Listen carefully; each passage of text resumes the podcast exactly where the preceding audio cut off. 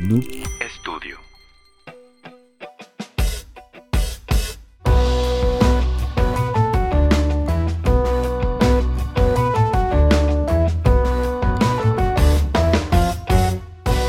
Hola a todos y sean bienvenidos a este su podcast Catarsis. El día de hoy estamos muy felices y muy contentos porque primero que nada es el episodio 5 ya de este proyecto que empezamos hace poco y pues nada, muy energéticos. El día de hoy no me encuentro solo como siempre, estoy con los cracks, los sublimes, Adriancito y Plácido. ¿Cómo están?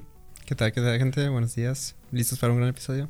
Listos, listos. Aquí tenemos un invitado muy especial, ¿eh? Sí, güey, aquí Pablo, ya saben su chico y pues como mencionó Adriancito, no estamos solos. El día de hoy quisimos invitar a una persona muy especial. Eh, lo introduzco así rápidamente. Artista, cantante, creador de contenido, incluso actor, se dice por ahí. Eh, Bran Flores, ¿qué onda, Bran? ¿Cómo Te estás? faltó muy hermosa. Ah, muy Te hermosa. faltó muy hermosa. Guap- guapísimo, guapísimo. ¿Qué onda? Gracias. Aquí andamos, bien contentos. Gracias de invitarme aquí a- al podcast Catarsis. Fíjense que lo estuve investigando cuando me llegó la invitación ahí por correo. Y, y pues yo sé que apenas van en su episodio 5, es un proyecto que, que está empezando, Es correcto. pero muy bien hecho, ¿eh? Por eso le dije a Andy, le dije, claro que voy a estar ahí porque me gustó mucho la producción, me gustó mucho, pues, la coherencia con la que hablan, tienen muy buen don de... Hablan muy bonito, muchachos. Lo intentamos, Y yo dije, quiero estar ahí, quiero Muchas estar ahí con esos huercos. Le, le intentamos, bueno, le bueno. intentamos. No, muchas gracias. Es un honor para nosotros, la verdad, aunque suene así medio lamebotas, ¿no? Pero muchas gracias por haber aceptado la invitación, güey. Esperamos hacer una conversación muy amena, los Un cuatro. placer, Y pues, pues para empezar así bien, pues cuéntanos un poquito de ti, güey, primero, una introducción leve. Pues, ¿qué les cuento? Am, yo soy un cantante, yo soy de aquí de Monterrey, tengo 25 años, empecé a cantar desde los 12, una persona con cero talento, la verdad, pero con muchas ganas de aprender. este, y, y con el tiempo fui desarrollando en eso del canto, después me dediqué algunos años a cantar profesionalmente, grupos de bodas, cosas así, ya sabes, el trabajo que hay. Viví de eso, después empecé con mi proyecto de solista, a algo complicado, y llegó un día en que ¿sabes qué? Quiero empezar a hacer videos de YouTube, pero un poquito más de comedia, porque de pronto me di cuenta que en las fiestas yo tenía como que a mis amigos risa y risa y así, ¿sabes? Entonces dije, pues, ¿por qué si, si hago reír a la gente en persona, por qué no las hago reír por internet? ¿Verdad? Y empecé con lo de las reacciones.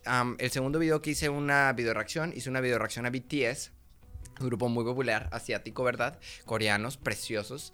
Y viral. Así de que una cosa, tendencias en México, y era mi segundo video, así de que tendencias en México, y dije, bueno, aquí hay un público que está buscando ese tipo de contenido, ¿no? Entonces, si este público, que es el público K-pop, le gusta mi contenido, pues vamos a darles un poquito más de contenido, a ver si... lo- y ahorita he creado una comunidad de gente súper bonita que me sigue, tengo un canal que está enfocado completamente en K-pop, acabo de abrir mi canal de música, pero Sí, acabo de sacar una sesión acústica. Felicidades por eso, güey. Gracias, gracias. ¿Escucharon las canciones? Sí, güey. Sí, sí, todas, sí, aunque no lo creas, güey, hasta las tuyas dos originales las escuchamos. Ay, hermano, mucha Sí, investigación, güey, atácate. sí, 100%. Muy bien, me encanta. Y pues sí, o sea, la verdad, eh, ha sido un camino largo. Ya estoy grande. ¿Cuántos años tienen ustedes, Yo huerquillos? tengo 22, güey. ¿Y tú? 22. Sí. Yo igual 22. Ah, los tres. También chiquitillos, mijo, ¿no? Todavía producen colágeno y todo. Una ya se tiene que tomar la pastilla del colágeno, hermana.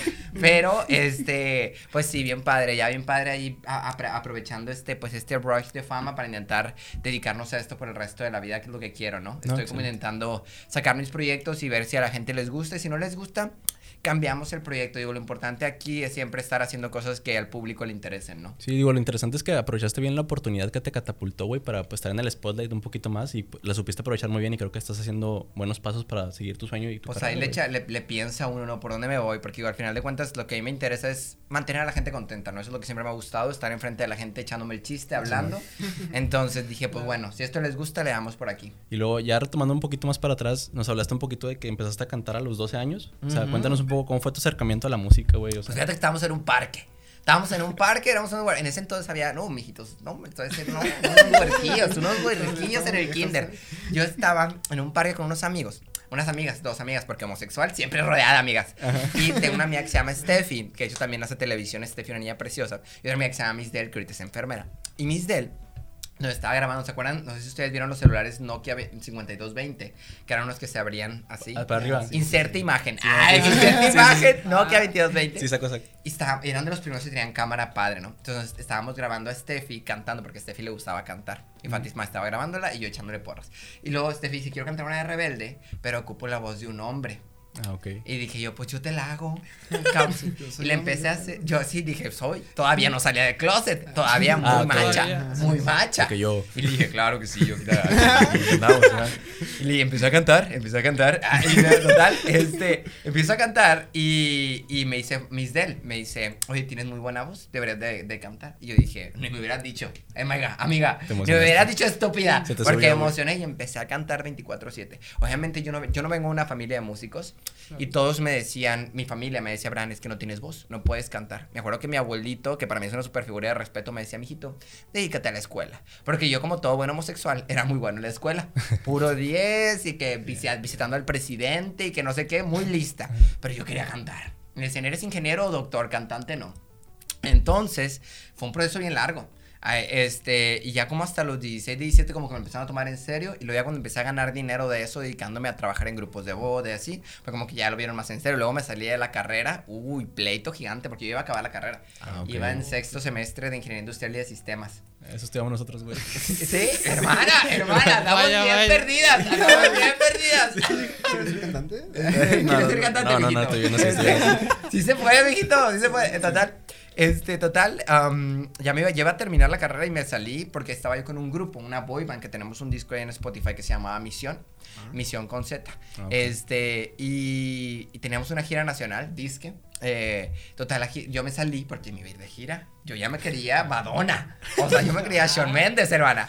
Yo dije, mira, BTS, estúpidas quedaron porque yo voy de gira nacional. Sí. No, no, no, no, no, estúpida quedé yo porque, o sea, no hubo gira ni nada, nada más me salí de la escuela y valió mal. No Entonces me salí de la escuela, se acaba el grupo, este, un chorro de pleitos, el representante le terminamos pagando dinero porque nos que- no nos quería soltar del contrato y nosotras estúpidas, porque ese contrato ni validez tenía, mijito. No, ese contrato, pero una apostola. Aparte porque a mí, o sea, mis papás siempre me dijeron como que haz lo que tú quieras, pero nunca han estado detrás de mí apoyándome. O sea, mi mamá es como que échale ganas, mijito. Pero, pero, Sí. o sea, yo así fuera escuela, tareas, lo que sea, mis papás nunca han estado así como que atrás de mí. Mm. Nada más cuando estaba chiquito, cuando estaba chiquito mi mamá sí me ayudaba con las maquetas así, pero ya como que de grande fue que Tú solo. tú haz lo tuyo, mijito, tú haz lo tuyo. Y con la música igual, o sea, yo, yo, ma, oye, ma, cuando voy a ir a una audición de un grupo, no sé qué, ah, ok.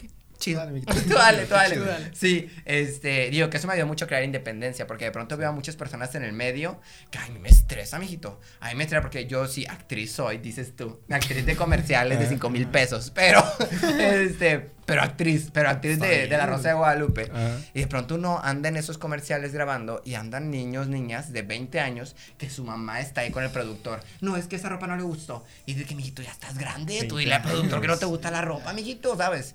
Este, pero bueno, es otro tema. El punto es que sí, ¿qué, qué estaba diciendo? ¿Tu trayectoria? Tu trayectoria de Ah, Que que. dejaste una boy band. Ah, sí, me salí, el- se acabó la boy band y luego empecé a hacer videos de YouTube, no funcionó, me metí a los grupos de bodas, estuve como cuatro años en grupo de bodas, hasta que una vez ah, se- cerraron un grupo en el que yo estaba, el dueño lo vendió, un dueño canalla horrible que no nos avisó nada, no nos avisó. Ojalá. Y súper feo porque uno vivía de eso. Qué y feo, uno se quedó un mes sin trabajar, entonces pues obviamente fue, fue fuerte porque yo daba dinero a mi casa y todo y de repente no hay eventos, no hay eventos, no hay eventos. Y un mes después no es que el dueño vendió el grupo y todos así de que... Diego. Salais se llama el desgraciado, si estás viendo ese podcast, atácate culera. atácate culera, que me caes bien gorda. este, este, y total, este, saludos al Diego Salais. Este, total, el güey este vende el grupo, no nos avisa nada, un pedo así, y un muy buen cantante del grupo que se llama Beto, que ya tiene como 50 años, 40 años, Beto, mucha experiencia. Me dice, oye, Bran, tú siempre me has dicho que te quieres dedicar a la música, a hacer tu proyecto independiente. Te doy un consejo, me permite darte un consejo. Y le dije, claro, dime. Y el consejo que me da Beto es salte de los grupos de bodas. Me dice, yo tengo 25 años dedicándome a los grupos de bodas y si no te sales, cuando menos te des cuenta, van a haber pasado 20 años y no hiciste nada en la música. Te estancas, güey. ¿no? Ajá. Y ¿A me los dijo, cuántos años fue esto? Eso fue, yo tenía como 21 22. Ok. Y, y me dijo, salta. Y dije, pues bueno. Entonces me salgo de los grupos de bodas, pero ¿de dónde comes, hermana? ¿De dónde comes? Sí, claro. Yo quería dedicarme a la música, pero no tenía dónde comer. Entonces le dije a mi hermano menor, que yo y él somos uña y mugre, es mi mejor amigo. Y mi hermano menor le digo, oye, güey, ¿qué onda? Y me dice, vamos a sacar un carro para hacernos Uber. Ok. Entonces en ese entonces yo ya estaba con mi novio y le digo a mi novio, oye, amor, préstame dinero. Mi novio me presta 150 mil pesos. Mm. Que ni siquiera me los prestó él, o sea, no era dinero de él, él pidió Ah, un la- préstamo. Decir gran novio, Gran güey. novio, Sí, sí, a la el sugar daddy, el sugar daddy. No, no, no, no, hermana, no, no, no. Él pidió un préstamo, pero él sí tenía que historial crediticio. Yo cantante, historial no tengo, hermana, historial no tengo. Entonces él sí tenía que historial crediticio, pide el préstamo, me da el dinero. compramos el coche y mi hermano y yo empezamos a trabajar de Didi y de Uber. Súper irresponsable porque ninguno de los dos sabíamos manejar, güey. O sea, ninguno de los dos éramos madre. buenos. Éramos de que mi hermano los tres días de estar de chocó, güey. Horrible, horrible. Este, sí, súper feo. Eh, ¿Y tú? no, yo nunca choqué. No, pues, es- bueno, es- bueno. no, sabe- no tenía experiencia, pero lista soy. ¿Sabes Claro, sí, sí, sí, y sí. manejando a 20 kilómetros por hora, nadie choca, hermano. ¿Estamos de acuerdo? Nadie choca. este, total, eh, pues ya me dediqué a trabajar de Uber y Didi. Terminamos de pagar el carro. Y una vez mi hermano, en, en- andando de Didi, uno de los pasajeros, le ofrece un trabajo en una empresa. Nos metemos, el- el- la empresa se traba de hablar en inglés. Entonces, el, el trip era: si hablas inglés, puedes trabajar aquí. Pagaban muy bien. Me dice mi hermano, nos metemos los dos. Y empecé a crecer, a crecer, a crecer, a crecer. Y ahorita ya soy el. Ahorita yo lo que me dedico profesionalmente, aparte de YouTube, yo soy el manager de redes sociales por una empresa americana. Entonces, pues ya yo muy gerente de redes sociales. Y pues lo que hago es moverles todas las redes a ellos. Y pues gracias a eso, eso me permite mucho ser- estar en YouTube porque yo trabajo en los horarios que yo quiero, ¿no? O sea, yo Ah, puedo.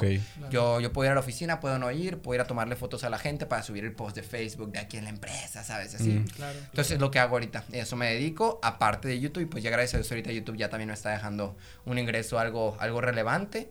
Y ahorita tengo algunos proyectos en puerta eh, que me tienen muy emocionado, que no puedo decir mucho. Ah, ok, ok. Pero que ya, Nice, gracias a Dios, nice. ya al parecer ya voy a empezar a poder vivir de esto, de Sí, la justo era una pregunta, ¿no, güey? De que si ahorita vivías 100% de la música o si tienes un trabajo aparte de, la, de YouTube de la música. Entonces, Sí, pues fíjate que una, una regla que me dijo alguna vez eh, una persona que se dedica al medio, me dijo, nunca dejes tu trabajo estable hasta que ese, es, el trabajo de, de artista Ujú. te deje ingresos estables mayores a lo que haces en tu trabajo estable Sí, claro. por al menos un año. Ah, ok. Porque me dijo, en la, en la artistía puedes subir dos, tres meses y ya sacas dinero y luego ya nadie se acuerda de ti, güey. Ujú. Entonces dijo, ya que tengas una, una carrera estable en la que la gente ya te conozca, que tengas un público y te siga generando ingresos ese público después de un año, ya puedes dejar tu trabajo estable. Mientras tanto, ni se te ocurra. Y es lo que estoy intentando hacer, por eso ahorita conservo mi trabajo estable eh, y, con- y tengo mi, mi, mi YouTube, intento hacer las dos cosas, que de pronto sí es mucho, para serte honesto, de pronto sí es mucho trabajo. Me imagino. Este, y, pero pues por eso me contraté a mi asistente, a la Andy. A la que Andy, es con un la que saludo. ustedes platicaron, Saludos ¿verdad? a la Andy. No, digo, creo que es una decisión. Es una... es, una amo, deci- mi amor. es una decisión sabia, güey. Yo creo lo que te dio ese consejo y que lo pones en práctica, ¿no? Digo, creo que es algo muy bueno. Y que sabes algo, eso pasa con los consejos. Mucha gente de pronto, los consejos que te da la gente mayor no lo tomas en serio. Pero créeme que los consejos es una manera de vivir algo sin vivirlo, ¿sabes? Claro, Es una manera de aprender algo sin tener que pasar por Claro esa que sí, experiencia. claro. Entonces, siempre que me da un consejo, obviamente el consejo depende de quién viene, ¿verdad? Sí, si por me da un consejo una persona que nunca ha logrado nada en su vida, pues no le voy a hacer caso. Pero si el consejo viene de una persona que a lo mejor yo considero que es más sabia o más, am, pues si tiene más conocimiento en algún área del que yo tengo, con mucho gusto lo voy a recibir, ¿no? Y lo voy a aplicar. Claro. Sí, y es un gran conse- consejo porque pues mucha gente aquí, estamos en Monterrey, mucha gente se va a empresas y cosas así, entonces mucha gente tiene trabajos estables, pero también hay personas que quieren hacer su pasión como tú haces, ¿no? Claro. Es un gran consejo para estas personas que tal vez están debatiendo sobre, hago mi pasión, hago el trabajo estable, pues A las dos, mijito, chingale, chingale. Sí, está difícil, está pesado, oye. Sí, sí, sí. Sí, pero. Ustedes trabajan, mijitos. Sí, güey. Bueno, eh, yo estamos en. una- Vendemos droga, dice. No, sí, de hecho, trabajamos, estudiamos y hacemos el podcast, güey. Pum. Ahí sí, ¿A sí. qué se dedican? Eh, yo trabajo en un corporativo, güey, de aquí de Monterrey, muy grande, de analista de datos, proceso de información y optimizo cosas. Un godín, güey, haz de cuenta. Mm, pero sí. analista. Yo también, Godín, trabajo 10 horas al día de programador para una empresa constructora, pero sí es una, es una carga 10 horas al día, está pesado. ¿Programación en qué, en qué ámbito? ¿Programas eh, sistemas de, de- Sistemas web, una página web Ah, para la es empresa y es interna, web. es interna. Es para la empresa interna para manejar sus inventarios y todo eso. Ah, ok, ok, ok. Súper cool. Qué Sí. chido. Yo me dedico, ahorita mismo estoy como freelancer en general, de diseño igual, nada más que más enfocado a arte. Yo estudié animación, vaya. Yo soy Ok. más de UI y de UX, o sea, de cómo se ven las aplicaciones móviles, todo eso. Y además estoy con lo del podcast. Por eso pusimos a los artistas, güey, acá los de números de ahorita. A ver, dibújame. A ver, cántanos. A ver. Ah. No te adelantes, no, no. Sí, güey, de hecho ahorita queríamos tocar un tema también de que vimos un live en el que el de Brand Idol, me acuerdo, creo que de que Asia give him a chance, algo así, Ah, un sí. Mencionaste, güey, que tú cuando tenías 12 años te dijeron que cantabas, pero que cantabas feo, güey, o sea, que no cantabas No, tan yo bonito. bien culero. Yo cantaba bien. Tengo videos, mijito. No, Güey, hombre. y- Feo. Y ahí tú crees, güey, era un tema interesante, que se nace con talento, güey, a la práctica hace que se perfeccione el arte. No, güey. definitivamente todo tiene que ver con práctica. Todo tu ar- Digo, obviamente hay, hay, hay un tema genético, ¿no? Hay un tema genético de que, mira, si tus papás tienen piernas largas, tú naces con piernas largas, probablemente seas un mejor corredor que una persona con piernas cortitas. Pero si el cabrón que tiene piernas cortitas las aprende a mover en chinga, te va a ganar, güey. Sí. Sí, ¿Sabes claro. cómo? Entonces tiene que ver mucho con conocer tus limitaciones físicas, sí, pero también aprender a utilizar los recursos que tienes y Ujú. optimizar el uso de tus recursos, Claro, ¿no? claro. Entonces, yo creo que yo definitivamente nací sin talento. Yo tengo amigos míos que nacieron cantando y es que también sus papás cantan y tienen una porque como tengo tiempo Ujú. dedicándome me dediqué cinco años al ambiente de la música en Monterrey Sí. conozco muchos canales de Monterrey conozco muchas historias y gente que se levanta güey así de que ni siquiera calientan y ya están aventando así de que notas y suena hermosa su voz. Y yo soy de que me tengo que tengo que calentar. Si tomo alcohol ya no puedo cantar o sea, mi voz se me pone horrible. Si fumo, uy, muerta. Yo tengo amigos que están en evento y en la hora de la cena, cinco cigarros y regresan a cantar como si nada.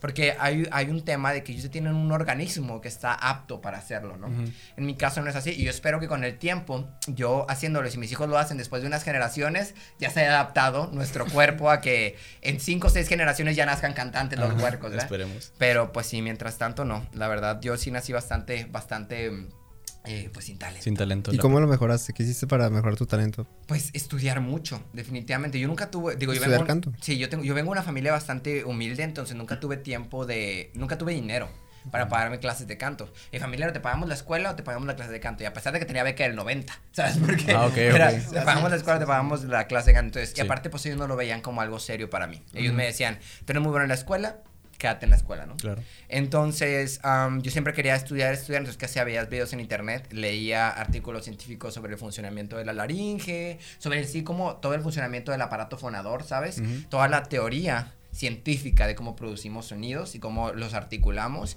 y después veía como que lo que te decía un maestro de canto, lo que te decía otro maestro de canto y luego yo lo intentaba aplicar a mí. La, la primera vez que me pude pagar clases de canto fue apenas el año pasado.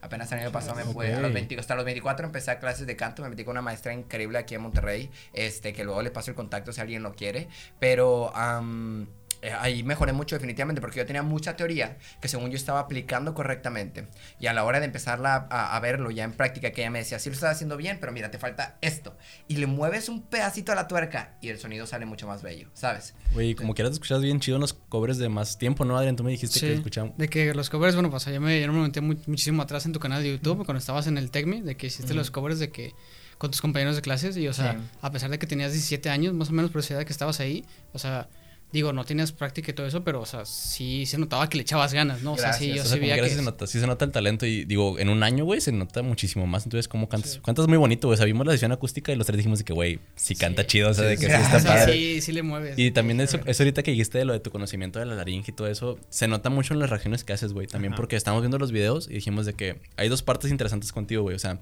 está tu parte muy hypeada de que dices de que, güey, está bien guapo, cosas así sacas, que gritas mucho y de que a la gente le gusta mucho porque empatiza contigo, pero también tiene un conocimiento técnico. O sea, vi yo un video de, creo que era una canción de BTS de que dices de que no, Jungkook aquí de que está haciendo algo que...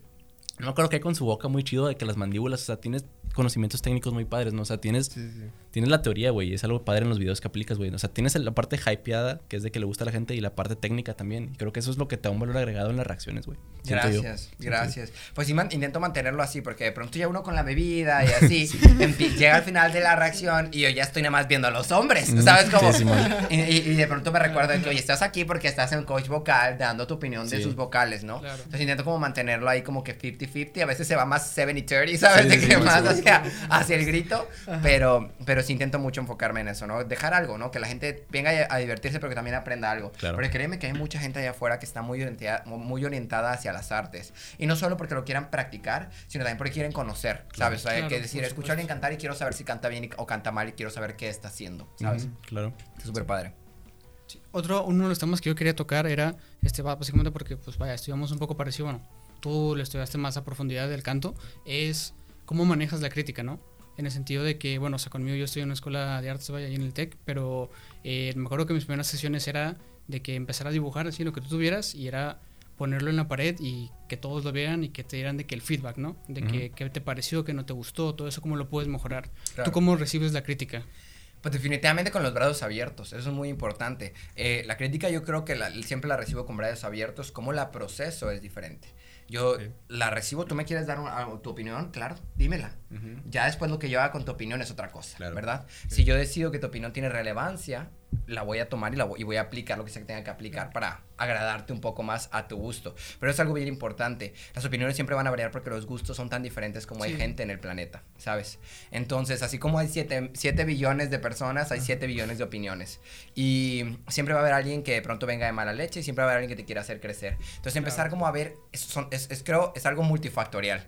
Cuando tomas una opinión es algo completamente multifactorial porque tienes que ver la expertise de esa persona en el área del- de la cual te está dando la opinión, la intención con la que esa persona venga hacia ti, Claro. este, y también si, te, si a ti te interesa mejorar o cambiar la cosa que estás haciendo, ¿no? Entonces, definitivamente yo la recibo con los brazos abiertos, si la tomo o no la tomo, lo Sí. aplico o no lo aplico, y es algo que decido después. Pero sí lo que te diría es que nunca me lastiman las opiniones. Creo que eso es algo que dejé hace mucho tiempo atrás, y sí, sí es algo bien complicado porque pasas por un proceso cuando eres artista en el que expones tu trabajo. Sí, Y de pues. pronto hay gente que viene y te dice, sí está bien, pero deberías de hacer esto. Y aunque haya, aunque haya 10.000 personas diciéndote, lo hiciste muy bien, viene una y te dice, lo hiciste mal y te quedas Sí, con la ese- que te y eso hizo. te afecta, Claro, sí. ¿Y cómo caga palo ese pedo, güey? ¿Cómo caga palo ese Chile, pedo, la güey? Al chile. Pero con el tiempo de verdad te deja de importar. Creo que de pronto empieza uno a repetirse, el, no me importa, no me importa, no me importa, no me importa, hasta que te lo crees. Al inicio, tiene- es bien dicen, fake it till you make it, ¿no? Al inicio siempre es como que te lo tienes que repetir y decir, soy suficiente, yo estoy bien. A lo mejor a la gente no le va a gustar, pero si a mí me gusta, está bien, ¿sabes? Yo, y yo es algo que he hecho todo el tiempo. Yo soy bien picky con lo que saco en, por ejemplo, esa sesión acústica, la grabé desde febrero. Estaba haciendo cambios a las tomas, cambios a... No me gusta el efecto que le pusiste a la voz. Aquí sube el volumen a la guitarra, aquí bájale esto. ¿Por qué? Porque yo estoy bien contento con lo que puse allá afuera. Y como yo tengo el corazón lleno con esta sesión acústica, la puse allá afuera. Veo los comentarios y me llenan el corazón. Sí, eh, es súper bonito. Y si alguien me dijera algo negativo, te prometo que no me tumbaría. Porque yo estoy bien contento con lo que yo puse allá afuera. Porque yo estoy seguro que di mi esfuerzo e hice lo mejor que pude hacer en ese momento. Entonces, creo que tiene que ver mucho con amor propio. El estar abierto a mejorar, recibir críticas, pero también el estar cerrado a tumbarte. Y el saber cuándo ya no poner atención a la gente mala leche que solo quiere cagar palo. ¿Sabes? Claro, 100%. Entonces lee los comentarios normalmente. Siempre. Wow, no. qué bien. Eso es algo bueno, güey, yo creo. ¿No se te hace raro cómo las redes sociales te dan mucho exposure y llega toda esta gente? O sea, llega gente con buenas críticas y llega gente con malas críticas que nomás llegan a cagar palos. ¿No Claro. te parece como que raro que demos cosas al público así de libremente y permitamos que nos lleguen esas críticas? No, yo creo que es parte del trabajo. O sea, incluso, incluso la gente que viene a, a cagar palo. Todo el podcast estamos diciendo cagar palo, cagar palo, cagar palo. Este podcast se llama ¿Cómo cagar palo? Cagar palo. Bienvenidos. Ah, pero- no, pero este, o sea, incluso la gente que viene a molestar viene porque tiene una necesidad de distraerse, ¿sabes? Y al final de cuentas uno para eso está ahí, una persona pública, una imagen pública está ahí para dar entretenimiento. Les guste o no les guste, vengan aquí como bots o como, ¿cómo les dicen en internet? Este, trolls. Trolls. Este, ¿Cómo les dice la chaviza? GPI. GPI. Ay, güey, el POV, yo no lo entendía. No, lo- no lo conocías, el Sigo POV. sin entenderlo, güey. O sea, sé que significa point of view, Sí. pero no sé cómo aplicarlo, güey. O sea, no sé cómo aplicarlo en un TikTok. Porque, espérame, ya estoy haciendo TikToks. O sea, yo me siento esta, eh, la señora que se hizo muy famosa en TikTok, la güera. ¿Cómo se llama la de? ¿Cuál? la- Esta... Somos, no, no usamos TikTok casi, güey. No, TikTokeras. No, güey, pero si vimos tu TikTok y estás cabrón, güey, también ahí, o sea, sí se pegó el algoritmo en uno, ¿no? Que tienes un... Uno un millón y tanto, uno, sí. O sea, hemos estado metiéndole un poquito en las últimas dos, tres semanas. Está Y padre. en dos semanas subimos como 100 mil seguidores. Güey, está cabrón. Pero eh, ha, ha sido bien poquito porque le estoy aprendiendo. La verdad, no, no le agarraba mucho. Es que la gente que lo usa ahorita ya son más como de 12 a 15 años, ¿no? Güey, tengo un pánico cabrón, güey, a llegar yo al pinche antro y que todos estén bailando las coreografías de TikTok, güey, en el antro. Sí, vimos tu tweet, güey, vimos tu tweet, Y yo así, güey, de que, verga, ¿qué hago? ¿Qué hago, güey? ¿Sabes? Sí, güey, yo me sé. Bueno, así me la sé. Esa sí, sí me la sé, güey. Pero hay unas bien locas, güey, de que se ponen acá de bailar bien Güey, loco. sí, Sí, está, cabrón. impresionante. Está cabrón, este, güey. Pero bueno, sí, el punto es, uno es entretenimiento. Y al final la cuenta, que la gente te deje un comentario negativo o positivo, es bueno. Porque estás logrando tu cometido, cometido, que hablen de ti. Ajá, Claro. Así claro. les cagues el palo, quieres que hablen de ti, Claro, ¿sabes? claro. Imagínate, Niurka, dice Niurka, tú dime todo, mami, que yo cobro. Yo cobro cuando hablas. Habla porque yo cobro, Es ¿sabes? muy cierto, güey. Muy cierto, muy cierto. claro. Sí, en Entonces, YouTube un like, un dislike da lo mismo, nomás dame un like. o Es una interacción, güey, o sea, que genera engagement, ¿no? Que es Sí, lo que claro. importa. ¿Sabes qué es lo único que, que, no que me ha costado un poquito de trabajo ahora que he tenido un poquito de fama? No pelearme, güey. Ah, te clavas, güey. No, no, ¿A mí porque. también? ¿Qué ¿sabes, pasa? ¿Sabes cuál es el problema? Que yo soy bien peleonera. No, pues soy joto, bien hocicón, ¿sabes cómo? O sea, yo hocicona soy. Y el problema es que de pronto digo yo. No tiene sentido que yo de pronto le dedique, no sé, dos, tres horas al día a estar contestando mensajes de Instagram y todo a personas que me mandan cosas muy bonitas y le dedique dos, tres horas a pelearme con un güey, ¿sabes? Mejor dedico más, le dedico más tiempo al amor. Claro. Pero de pronto me dan tantas ganas de pelearme con uno, dos, tres pendejos. y aparte porque soy bien buena para callar bocas. Entonces digo yo, uy, papi, en una te lo mato, ¿sabes? Sí, güey, con sí, un claro. comentario te mato. Claro, güey. Pero, pero me- me- eso me cuesta trabajo. Y si te soy muy honesto, la producción, mi novio, es el que ya varias veces, y Andy también me ha dicho, no. ¿Sabes de qué? Relájate. no, porque yo estoy así de que... Picándole para mandar el texto, Sí, no, hace poquito un güey, este... Que voy a hablar de esto así en, en público. La primera vez que lo hago. Gran primicia. Premisa, güey. Gran primicia, bien, hermana, bien. tácate. Se llama Ah, lo vas a quemar y todo, güey. Sí, sí, claro. Si yo voy a hablar, voy a hablar bien. Yo no, no voy a andar diciendo, ay, no, ¿cómo- ¿cómo se llama, güey? Es un youtuber de pelo largo en chino. Tiene un apellido bien raro, Egwild, Eswild o algo así. ¿Es de aquí de Monterrey? Eh, ay, déjame ver, güey. Déjame, dame un segundo. Ok, claro Un que segundo sí. y te lo investigo. Aprovechamos para decir que Catarsis se deslinda de todo este hate. Exacto. Esto es responsabilidad de Bram, Bram Flores. por favor, eh, persona de pelo chino, no tenemos nada contra ti. Ah, se, llama, se llama Alex Edwills. Y tu tío Alex Edwills lo estaban criticando por una crítica, un- una reacción que hizo a un grupo.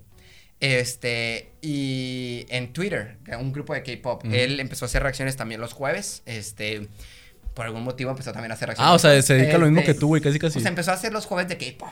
Y creo que lo hizo después de que yo hiciera jueves de reacción. Entonces digo yo, pues bueno, mami, está bien. Tú ves que está funcionando. Pues Cópiate sí, el modelo, no pasa nada, mi amor. Yo no soy la única. Yo no soy la única. Ni, no pasa nada. Las ideas están ahí, tú tómalas. Este, el punto es que este niño eh, eh, le comentan en Twitter de que eh, no les gustó su reacción y le pone una niña, mejor vayan a ver las de Bran Flores, porque las de él sí están padres. Ajá. Y él contesta, sí, como, como estos youtubers nada más están ahí por el dinero y te dicen lo que quieres oír. No sé, y empezó así a soltar un chingo de mierda. Y lo dice, pregúntale cuánto gana. Yo nunca he cobrado ni un peso de YouTube, no sé qué, no sé qué, no sé qué. Esos nada más son ahí por interesados y que no sé qué. Y empezó a soltar una mierda, tía. Hola. Pero en contra mía. Y yo dije, ¿por qué le pasa? Qué pedo, yo no lo conozco, Sí, sí. yo no lo conozco. Y dije, él no me conoce, ¿de qué está hablando? Ujú. Y dije yo, pues mira, la verdad es que sí estoy ganando dinero de YouTube porque las donaciones me están dejando dinero, Claro, que sí. Claro.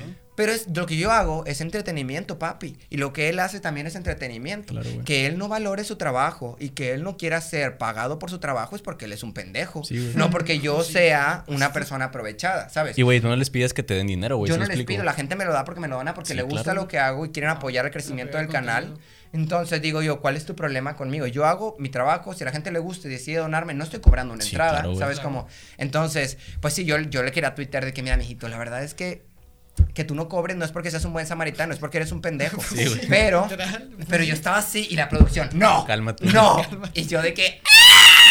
Sea, atacada. Sí, porque el vato lo que quiere es atención también, güey. O sea, si le contestas va a decir de que, ah, me peló, güey. O sea, sacas, va a generar más interacción. Así que mejor déjalo así. Yo pienso que es más sano, güey. Sí, no, como quiera me pasa ese recorte esto para subirlo a mi canal de una Sí, vez. claro que para sí. el drama. Claro para que armar el drama, hermana. Claro que sí, güey. Claro, Digo, fíjate. pasando a temas un poquito más creativos de tu parte, güey. Vimos que ya tienes dos canciones que lanzaste tu sesión acústica hasta ahorita que sacaste fuera, que son originales tuyas, ¿no? Tú las compusiste hasta donde Correcto.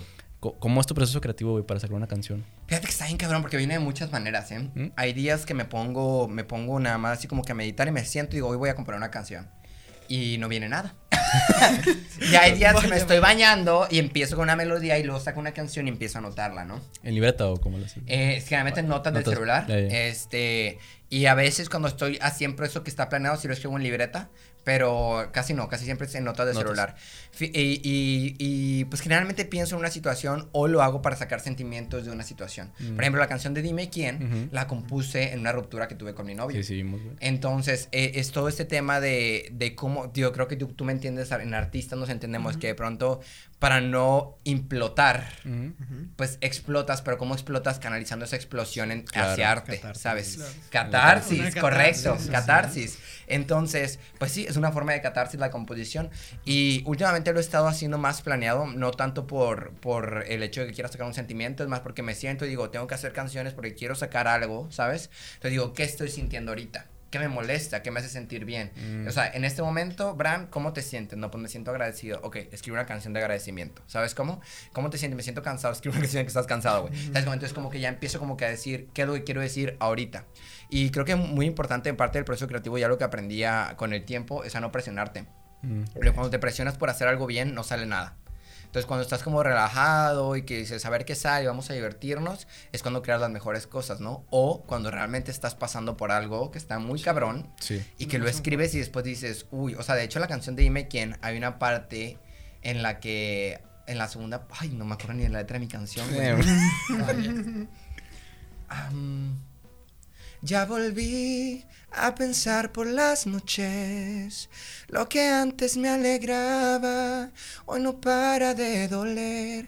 Explícame, ¿por qué lo preferiste a él? Entonces yo estaba, esa parte cuando la canté. Playback se canta chido. Eh, eh, esa parte, gracias. Esa parte, güey, cuando yo la escribí, cuando dije, le explícame por qué lo preferiste a él, ni siquiera estaba pensando en la producción. Estaba pensando en la, porque la producción no me engañó. Fue un tema más de Mm. no estamos funcionando, vamos a separarnos, ¿sabes? No fue que hubiera habido un engaño o algo así. Entonces, yo estaba pensando en la historia de un amigo.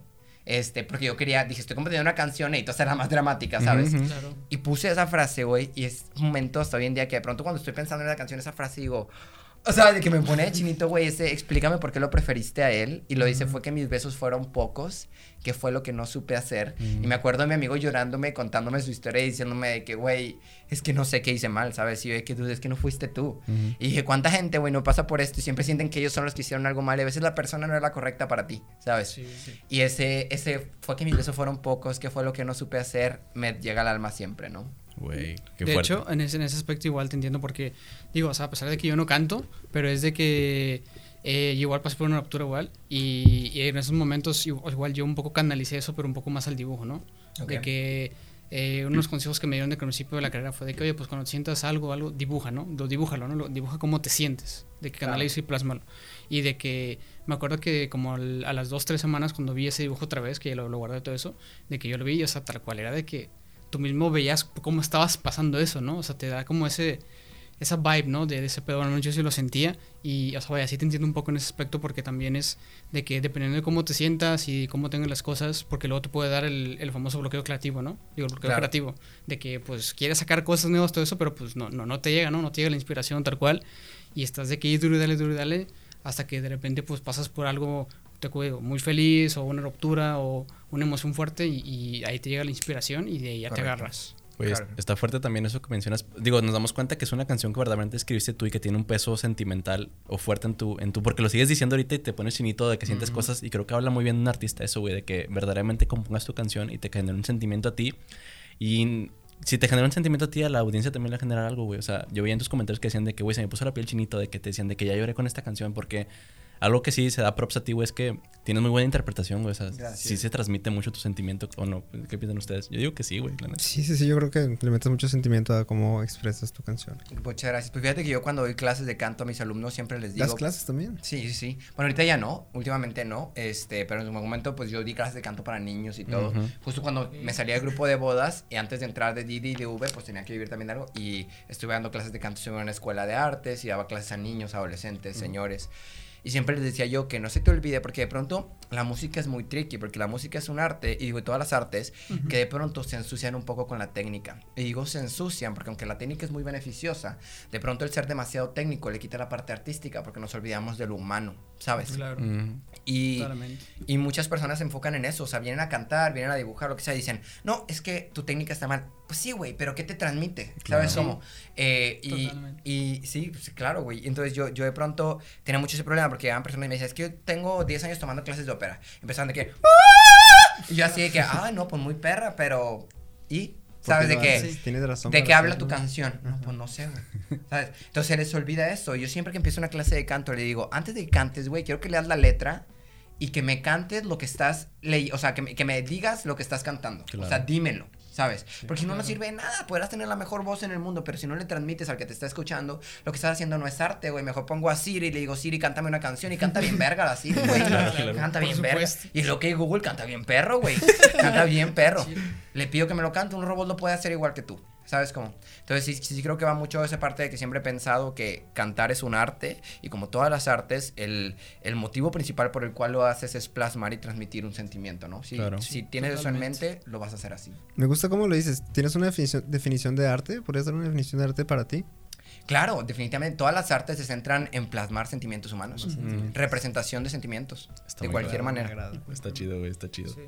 Y digo, ahora hablando un poquito más ya de tu carrera como artista, güey, ¿ahorita estás como independiente, se podría decir? ¿O perteneces a alguna disquera o...? Drogadicto. Porque a lo que íbamos era de que...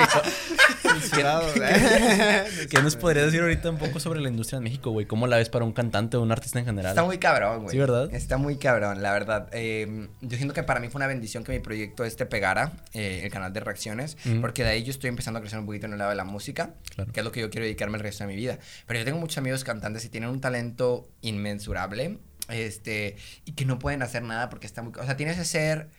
O sea, a mí de entrada, ahorita me pega mucho lo de ser joto, si te soy honesto. México es, es, a pesar de que la comunidad joven, ya somos un poquito más abiertos, aún así hay muchos jóvenes que todavía son medio- bastante homofóbicos. Sí, güey. Y no, no hablemos de adultos, güey, y más aquí en el norte, güey. Sí. Entonces, aquí es un cotorreo feo, feo. Entonces, a mí el ser homosexual de pronto me cierra puertitas con disqueras. ¿Sabes cómo? A lo mejor si yo fuera británico no habría tanto pedo. Porque allá, allá es otro pedo, güey, ser Sí, gay. sí. Aquí no hay un público para eso todavía. O bueno, a lo mejor ya y se está creando poco a poquito y a lo mejor yo estoy creando el mío, ¿sabes? Eh, si alguna disquera quiere venir y yo ya tengo mi público. ¡ay! ya te hice tu jale, puto. Pero el punto es que, que sí es bien complicado ser artista, o al menos ser cantante. Yo creo que ser artista en general, digo, a lo mejor tú tienes más experiencia en otras ramas del arte, eh, pero ser cantante, que es de lo que yo puedo hablar, es bien difícil. O sea, no pasas de restaurantes, bodas, cosas así. Que no es un trabajo que denigre, al final de cuentas llena el alma. Cuando yo me dediqué a cantar en bodas, yo le ponía, o sea, así como canto en mi sesión acústica, yo cantaba en, en el, el vals, porque yo decía, güey. Es el vals, es la canción de toda una vida, ¿no? O sea, es la canción que eligieron esta pareja que va a estar casada Claro, claro. Y yo le metía un feeling súper intenso, ¿no? Yo que sé, a veces lloraba en los vals y todo. Una vez me pasó cantando una canción que se llama eh, Yo te voy a amar, que es de NSYNC.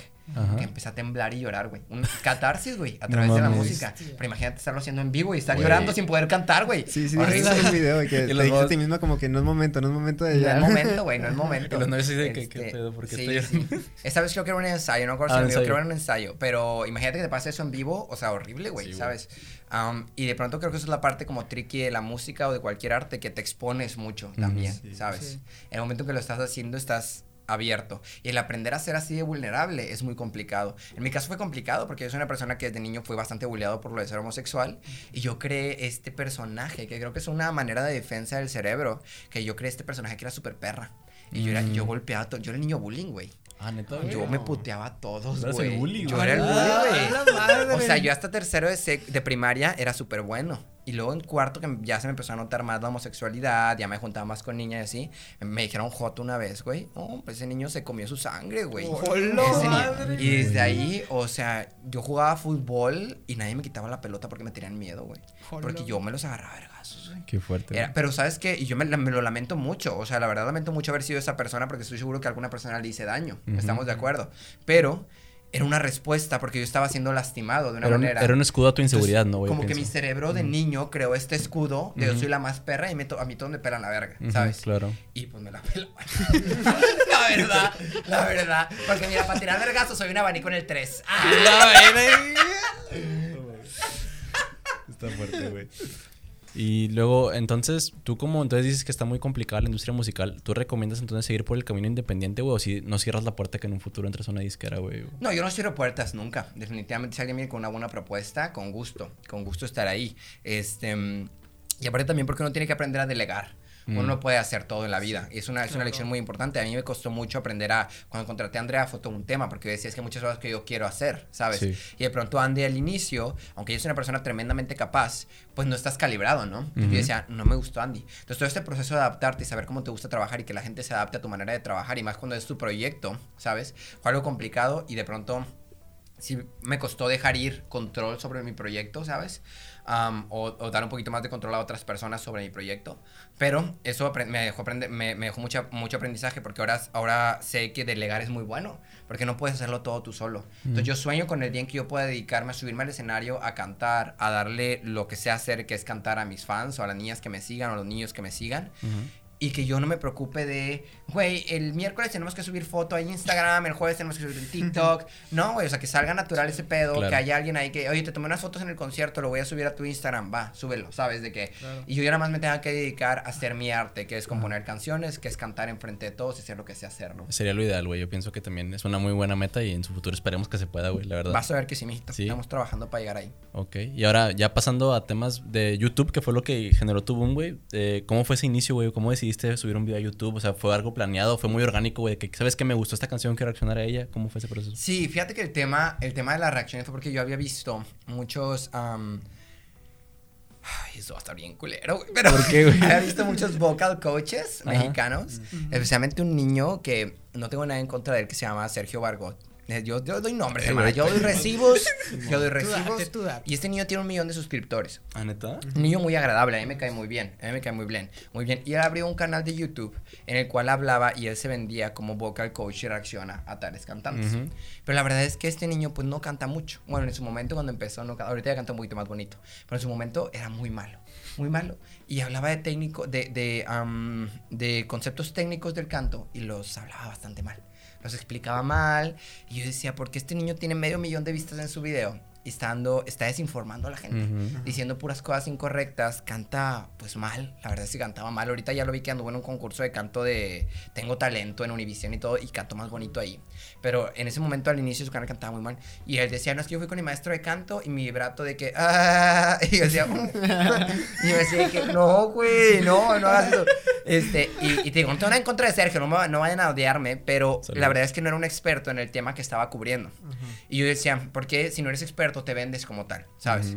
Mejor no lo hables, güey. No hay pedo. O di, yo soy cantante, estoy aprendiendo de canto, te voy a dar mi opinión como estudiante de canto, no Claro. como vocal coach. Entonces todo nació por eso, porque dije, mira, si este hombre está haciendo esto y le está yendo muy bien, y la verdad es que no tiene el conocimiento técnico, ¿por qué no lo hago yo? E intento como contrarrestar un poquito de estas, pues son mentiras al final de cuentas que él estaba diciendo, ¿no? Yo decía, pues mira, ¿sabes qué? Quiero que mi proyecto se base en informar a la gente, porque no era solo él. Yo ahorita di un ejemplo de Sergio, pero eran muchas personas que estaban haciendo este concepto de reacciones, que es un concepto que se origina, o sea, en, en otros países en habla inglesa y luego ya se viene al español, ¿no? Y muchos lo adaptan aquí en, en español. Ángel Rocha, hay muchos coach vocales en, en YouTube, ¿no? Entonces yo vi a los que lo estaban haciendo mal y dije, ¿sabes qué? Si él le está yendo bien, yo que sí es un tema que considero que domino, porque lo he estudiado por mucho tiempo, pues voy a hablar de esto, ¿no?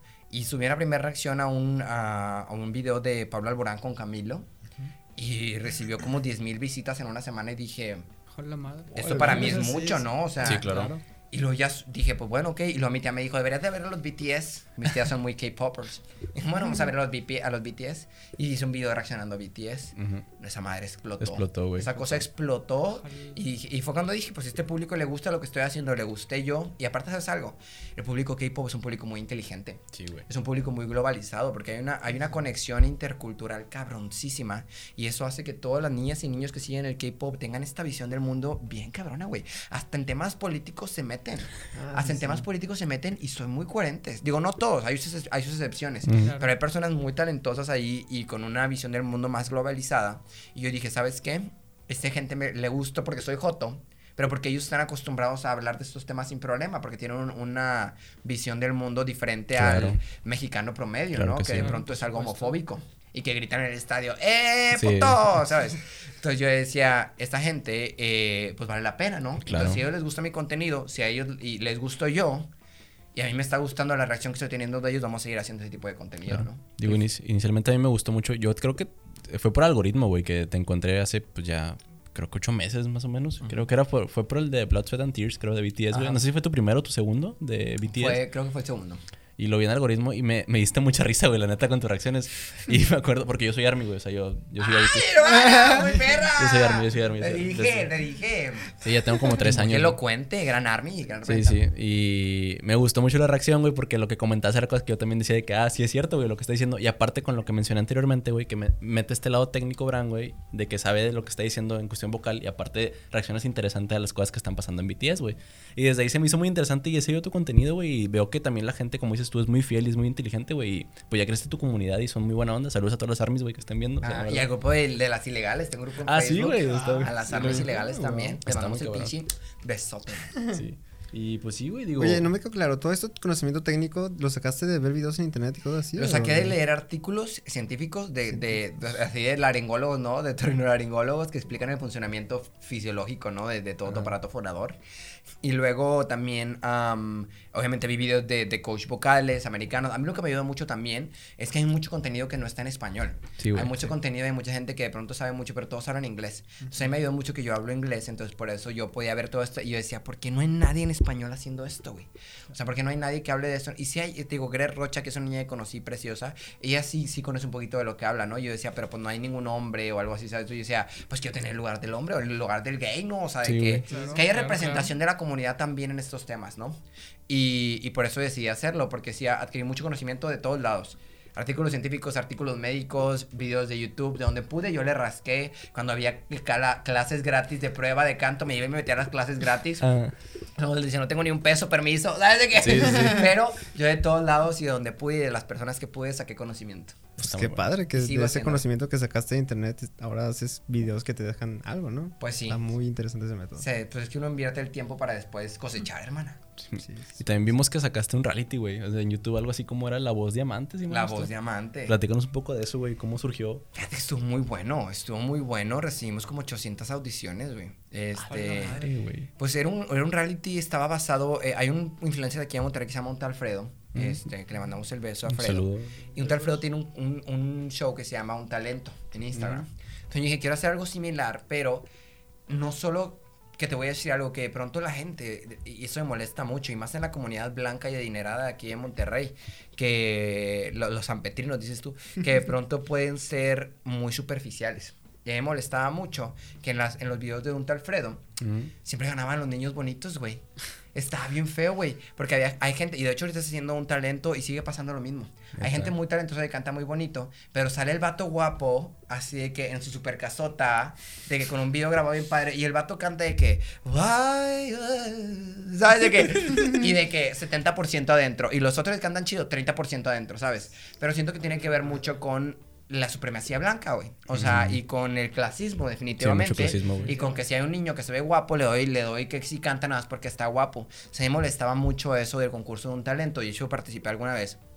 Y me molestaba mucho porque yo decía, eh, no, no me gusta que no haya alguien de canto que esté dando su opinión sobre el canto de estas personas, ¿sabes?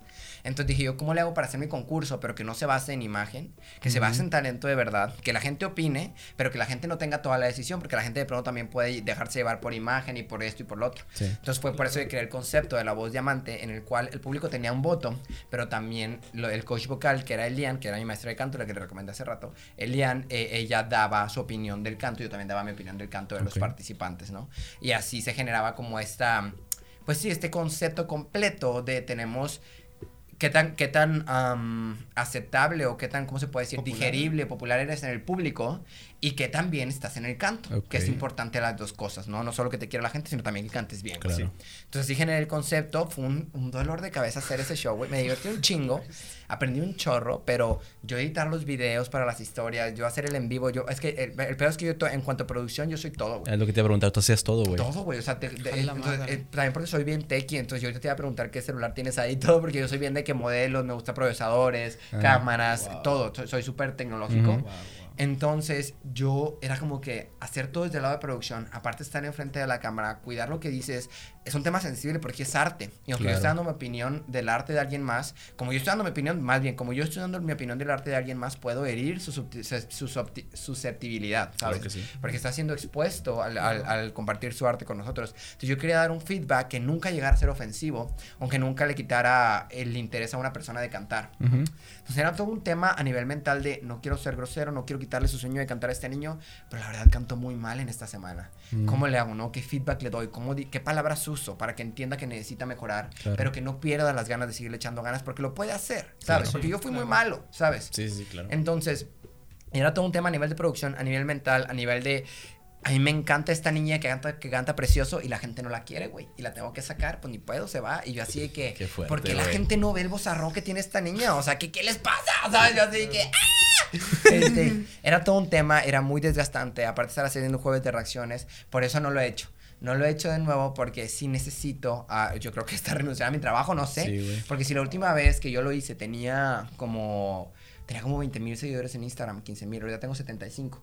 Y en aquel entonces era como 100 mil en YouTube, ahorita tengo 300. A la y madre, recibí güey. 800 audiciones, me tardé como un mes en verlas todas, porque las vi yo nada más. Entonces, La madre. imagínate ahorita si lo hago, güey. O sea, ahorita si lo hago, yo creo Va a que son unas explotar, güey. 2000 audiciones, algo así. Es un chorro, necesito más gente. Sí, ocupas un equipo de trabajo 100%. Por eso no lo he hecho, la verdad. Pero es un concepto que me encanta y que siento que si lo hago ahora lo haría mucho mejor con Sí. todo lo que aprendí. Aparte de que ya tengo un equipo, antes también estaba muy limitado a nivel de hardware porque la computadora que tenía, pues, se tardaba un chingo en renderizar los videos, todos los gráficos era un pedo. Ahorita pues ya tengo una compu gamer que puedo hacer todo más rápido, así, ¿sabes? Pero pues es un tema también ya más de tiempo mío. Pero entonces no te cierras a que hay una voz Diamante 2, güey. Dios quiera que sí, Dios quiera que sí, lo tengo que planear con tiempo. Estaría este, pero yo, yo, yo creo que estaría muy padre, me gustaría mucho. Qué padre, güey. Digo, e igual forma, y ahora sí yéndonos al tema de lo de Brand Idol, güey, nos llamó la atención de que, viste, eh, pedías a la gente que te apoyara en Twitter con los hashtags, ¿no? De que Asia give him a, give him a chance, Give him a creo que. Sí. ajá. Porque querías que te voltearan a ver las agencias. Ese Correcto. tema sí era algo real de que querías. que- Claro. sí, güey. Claro, mira, yo quiero ir a Corea. Yo, yo planeaba que de eso iba a salir algo y que me iba a contactar alguna agencia. Ajá. Y dije, de aquí, yo, coreana. De aquí soy. Coreana. Coreana. Pero no pasó, hermana. No, hasta ahorita no ha pasado, no nos han contactado nadie, la verdad. Llegaron muchas cosas, pero llegaron de otros lados, no, no de Corea. Este, y estamos viendo, ¿no? Pero, como quiera quiero ir a Corea, yo tengo viaje- planeado un viaje para ir a pasar mi cumpleaños allá. Ah, con madre. Este, en Nice. septiembre, si Dios quiere, y me quiero ir un mes para allá. Qué ya, chido, ya güey. tengo, ya tengo todo el budget, ya tengo ahí como que mi plan de cómo le voy a hacer el ahorrito, porque sale caro, hermano. Sí, güey. Sale Me caro. imagino. Sí, güey, sí, estar carillo. Es al otro lado del mundo. Pero sí, yo creo que voy para Corea por ahí de septiembre. Voy a meter un mes allá. ¿Y Ah, crees pues. ir a dejar tus, de que una hojita para que... agencia Exacto, así, quiero ir a hacer audiciones y todo. O sea, quiero vivir la experiencia de quién está haciendo audición ahorita, en dónde Ujú. voy para allá. Güey, ¿y si son abiertos en ese sentido? O sea, de que si reciben latinoamericanos o de otro lugar. Es Porque, que depende de la agencia. Porque yo he que- visto de que taiwaneses, güey, y vietnamíes, güey, y japoneses, y coreanos, obviamente, pero creo que nunca he visto un, mexicano o así latinoamericano. Sí, no, sí hay mexicanos, sí hay ¿Ah, sí? mexicanos allá, este, y si hay dos, tres que andan por allá. Hay uno que se llama... Ah, yo me mm, conozco uno que, que, que estudió aquí, de que coreano y se fue allá y es- participa creo que en un, ¿cómo se llama? Ah, en, en un programa de noticias, no me acuerdo que son creo de que se llama Jorge Burgos o algo así. ¿no? Ándale, sí. es Jorge Burgos. Al que es Sí. embajador, ¿no? Sí, el que es Sí, embajador sí, allá en sí. Corea. Ajá, entonces sí, sí, Jorgito, si me estás viendo, échame la mano. Si hay mexicanos, ayúdame a llegar allá, Tira hermana. paro, tira paro. Tira paro. Este, entonces sí, sí hay como que oportunidad. El, el tema aquí es lo mismo, la homosexualidad, porque sí no son muy abiertos en ese tema. ¿Tú crees, güey? Sí, no, pues de todo el mundo me lo dicen. Ah. Que los chavos, incluso que cuando están en grupos y de pronto se ve que son medio acá, pues que les gusta, igual que a una, ¿verdad? El otro hombre. Este, pues no nos dejan hablar de eso. Está muy, muy cerrada la, la sociedad coreana todavía a eso. Qué fuerte, güey. Entonces, pues sí, por, yo creo que por ese tema también la llevamos de perder. Pero mira, nada se pierde con intentar. Claro. ¿Y, cuál es tu opinión así del... O sea, porque si, te interesa, ¿sabes? De la cultura de los idols y todo eso del K-pop. ¿Sí te interesa, güey? ¿O qué piensas? Me, de me gusta mucho la disciplina, güey. Me gusta mucho porque, ¿sabes algo? Yo soy una persona que, que soy muy creativo, pero de pronto me mm, peco de indisciplinado. De pronto, o sea, yo por ejemplo, hoy a Andrea le dije, me recuerdas dos horas antes de que sea el podcast porque se me va a olvidar. Porque porque Vaya. soy todo el tiempo, güey, o sea, todo el tiempo de que hoy vamos a grabar tal día en tal lado y luego de repente me levanto en la mañana, ¿es qué? Y luego me manda Andrea de que hoy estás listo y yo, ¿sabes? Porque Sí, soy- me falta mucha organización de pronto. Eh, y siento que eso me ayudaría mucho a aprender un poquito más de disciplina. Y, de- y, por ejemplo, el canto me encantaría tener los coaches vocales que tienen allá. O sea, porque obviamente es- son técnicas vocales bien diferentes. y los cantantes filipinos y asiáticos tienen unas técnicas vocales impresionantes. Entonces, tener eh, un coach vocal de esa talla me ayudaría mucho más, mucho a crecer, eh, pues más de lo que he crecido, ¿no? Eh, solo y, y acompañado. Entonces, sí, definitivamente me gustaría mucho ir allá porque siento que sería mucho aprendizaje. Y pues al final de cuentas, eres lo que sabes, ¿no? Sí, claro. Entonces, sí quiero saber más para hacer más. ¿Y, Ah, y- y también te gusta el baile, güey? O sea, de- Cero, güey. O sea, soy ¿Neta? muy malo. Soy muy malo bailando. o sea, no Este, puedes bailar y cantar, güey, ni. Pero, pero sí le echaría ganas. O sea, mira, se aprende. Es que yo estaba en una boy band y bailamos y cantábamos. Ah, ok. Ah. Entonces ya tengo el trip ahí de que sí me aprendo las coreos, y sí le puedo poner el paso y todo, pero siento que me veo muy torpe, o sea, siento que es algo que sí tengo que echarle muchas ganas, pero estando allá pues tienes estudios con espejo en los que Claro, te ves, Claro. de aquí nosotros cuando está, ensayamos en un taller mecánico, hazme el favor, entonces uno con las manos llenas de grasa, güey, así de que se tiraba al suelo, entonces siento que estaría muy chido porque pues eh, tienes un estudio, güey, te estás viendo, ves cómo te mueves, porque de pronto tú dices, ay, me veo bien perra, pero lo ves en el espejo y tú así, ¿verdad? Sí, Entonces, está, está, está muy chido. Y de entrada te dedicas a eso, güey. O sea, vas a estar solamente en- enfocado en eso, güey. Exacto, o sea, es de que, güey, chingale cuatro o cinco horas o más al día ensayando y yo creo que después de unos meses o te haces bueno o te haces bueno, güey. No hay manera de Sí, que no lo claro. Y también yo veo que mucha gente que no está entrada en K-pop, güey. Digo, yo ahí a Plácido lo fui metiendo poquito a poquito a BTS, güey. Que, güey, está chido, ven, güey, está chido. Pero, güey, mucha gente no valora o simplemente no se mete a ese mundo de que, güey, es una chinga, güey. O sea, para empezar a cantar y a bailar, estar súper... De por sí cantar, tú, pues, ya te espera- Es difícil, güey. Imagínate Claro. cantar y bailar, tener el, el aire, güey. O sea, todo ese pedo. Está muy cabrón, la neta, ser un idol. güey. ¿Sabes, ¿Sabes qué es lo que hago yo para prepararme para ese momento en que tenga que ser, que voy a cantar y bailar? Todo el tiempo que estoy haciendo ejercicio, porque hago mucho ejercicio en mi casa y mucho cardio, Mm. todo el tiempo que hago ejercicio, estoy cantando, güey. Ah, estoy la haciendo madre. burpees, güey, y tengo una canción bien difícil, y estoy de que en el suelo lagartija, y luego me paro, brinco, toco el techo abajo y estoy cantando, güey. No mames, güey. Qué fuerte. Entonces yo espero que ya que me toque bailar, sí aguante, ¿sabes? De que Güey. sí tenga la condición, porque estoy así preparándome. Ya, Esperemos que sí, güey. Y por ejemplo, si, si, si no te puedes ir a Corea o algo, ¿no, no has pensado en irte de que a Europa o Estados Unidos o otro país en general? No, la verdad no. Este, yo creo que mi tirada ahorita, ¿y sabes, sabes por qué? Porque siento que no habría, o sea, sí habría que aprender, definitivamente hay mucho que aprender de la, de la, pues comunidad americana y de los europeos, definitivamente España me encanta, pero siento que el cambio cultural de irte de México a Corea es otra cosa diferente. O sea, porque al final de cuentas nosotros somos colonizados por españoles, hablamos español, ¿sabes? claro. Entonces hay, hay muchas costumbres que, cons- que conservamos, ¿no? La religión es la misma para entrada, ¿no? Sí. Sí. Entonces, siento que sí sería un cambio y sí diría, ay, voy a España, voy a probar cosas nuevas y todo padre, pero no siento que sería un cambio que diría, wow, güey. Sí, o sea, aunque los españoles están, pero pues iría más de viaje, más de visita, Más más de de visita, visita. sí, claro. A Corea sí me gustaría irme a vivir unos añitos por todo ese intercambio cultural, por ver un mundo nuevo, ¿no? O sea, que Sí, tú- claro. este pedo, porque ni siquiera la lengua, o sea, el español, el inglés, francés, todos son lenguas romances, ¿no? Todas vienen desprendidas del latín. Entonces comparten una raíz y tienen mucha similitud. Ir a aprender coreano, güey, es completamente diferente. Sí, Tiene claro. una raíz completamente diferente. Entonces, sería, literalmente, yo creo que hasta tu cerebro aprende a funcionar de una manera diferente, a relacionar representaciones gráficas con sonidos completamente diferentes. Entonces, siento que sería súper padre esa, esa experiencia. Por eso yo preferiría mil veces irme a Corea, la verdad. A Estados Unidos y a Europa no lo he pensado. Sí, está muy cabrón, güey, la neta. Digo, por parte de eh, el mercado del K-pop, güey, en la pandemia, ¿tú crees que creció o bajó, güey? ¿O cómo lo ves? O sea, porque ahorita que llegues tú, ¿crees que esté más bajo las, las agencias o crees que con esto que ya no hay conciertos hayan bajado un poquito sus presupuestos, güey? No, pues supieron hacer su dinerito, güey. O sea, no, no- de pendejos no están. Sí, Las agencias son las agencias son muy listas, por Sí, algo son lo que son. O sea, vendieron mucho evento en línea y todo. Y lo más importante, que los fans del K-pop son muy fieles, güey. Sí, güey. Muy fieles. Entonces, ellas aquí son las 5 de la mañana y a las 5 de la mañana empieza el concierto. Y ahí, están despiertas ahí. todas, güey. Ahí estamos despiertos, yo también Claro, ahí. exacto, exacto. Sí. Entonces, eh, yo creo que definitivamente va, yo creo que creció, ¿eh? O sea, porque los fans de K-pop dominan redes sociales, güey. Es Sí, una generación de- tremendamente despierta en redes sociales, entonces yo creo que ahora que estuvimos en cuarentena y que todo el tema era a través de redes sociales, el K-pop llegó hasta el cielo, güey, y yo espero que siga llegando hasta allá, porque digo, todo va en medida con el nivel de talento, y hay muchos artistas coreanos que tienen un talento impresionante, Sí, y la calidad de los videos es una cosa impresionante, y ¿sabes por qué? Porque seas el artista que seas, seas el videógrafo, seas el encargado de vestuario, seas el cantante, todos tienen esta disciplina, güey, Sí, de trabajar y trabajar y trabajar y trabajar, y lo hacen increíblemente bien, güey, que las los americanos y los mexicanos y que a quienes pongas enfrente se quedan pendejos, güey. Sí, güey. Es, Porque es una cosa impresionante lo es que una hacen allá. disciplina muy fuerte, güey. Yo, yo practiqué taekwondo de niño, güey, como 10 años de mi vida y sí, desde ahí ya vas... Yo también, vamos a agarrarnos Sí, ahorita. Cinta verde, cinta verde avanzada. Atácate, atácate. Pero sí, güey, o sea, se nota muchísimo como literal hasta el de las luces, güey, tiene una disciplina y hace su trabajo porque le encanta su trabajo, güey, tiene que dar lo mejor de sí, güey. O sea, acá hay otra, güey, si quieres. Ay, pues claro que sí quiero. Sí, güey.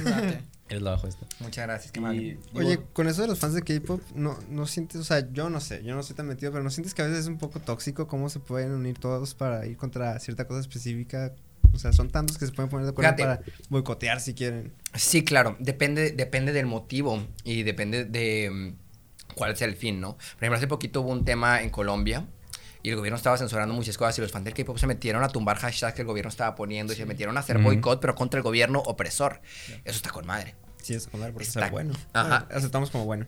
Exacto, yo lo veo como bueno porque ahí el, el enemigo es el gobierno, ¿sabes? que está matando gente inocente. Claro, claro. Totalmente. Entonces yo ahí digo, está con madre. Todo depende, o sea, el poder no es malo. Todo depende cómo uses tu poder. Yo creo que, que definitivamente Army, que es el fan, fandom de los más grandes, yo creo, tiene, tiene un poder increíble, inmesurable, diría yo. Sí, este, gracias. Am, y siempre lo usan para bien. Hay algo que no coincido con, con algunas de las ARMY, que es la, co- la cultura de la cancelación. Eso es algo en lo que yo no creo. Por dos. Pero sí Eh, está muy metido en ese pedo también, güey. Sí, eh, porque todos le hemos cagado. Yo ahorita les acabo de decir que yo era el bully en tercero de primaria. Imagínate que me hubieran cancelado en tercero, ya, yo muerta. Pero la gente, la gente tiene derecho a cambiar. La gente tiene, está padre señalar los errores, pero no decir, porque ya la cagaste, ya no tienes ninguna oportunidad, ¿sabes? Sí, sí. Va, la cagaste, güey, te lo voy a decir. Pide una disculpa y cambia tus modos. Cambia Claro. lo que estás haciendo porque lo estás haciendo mal.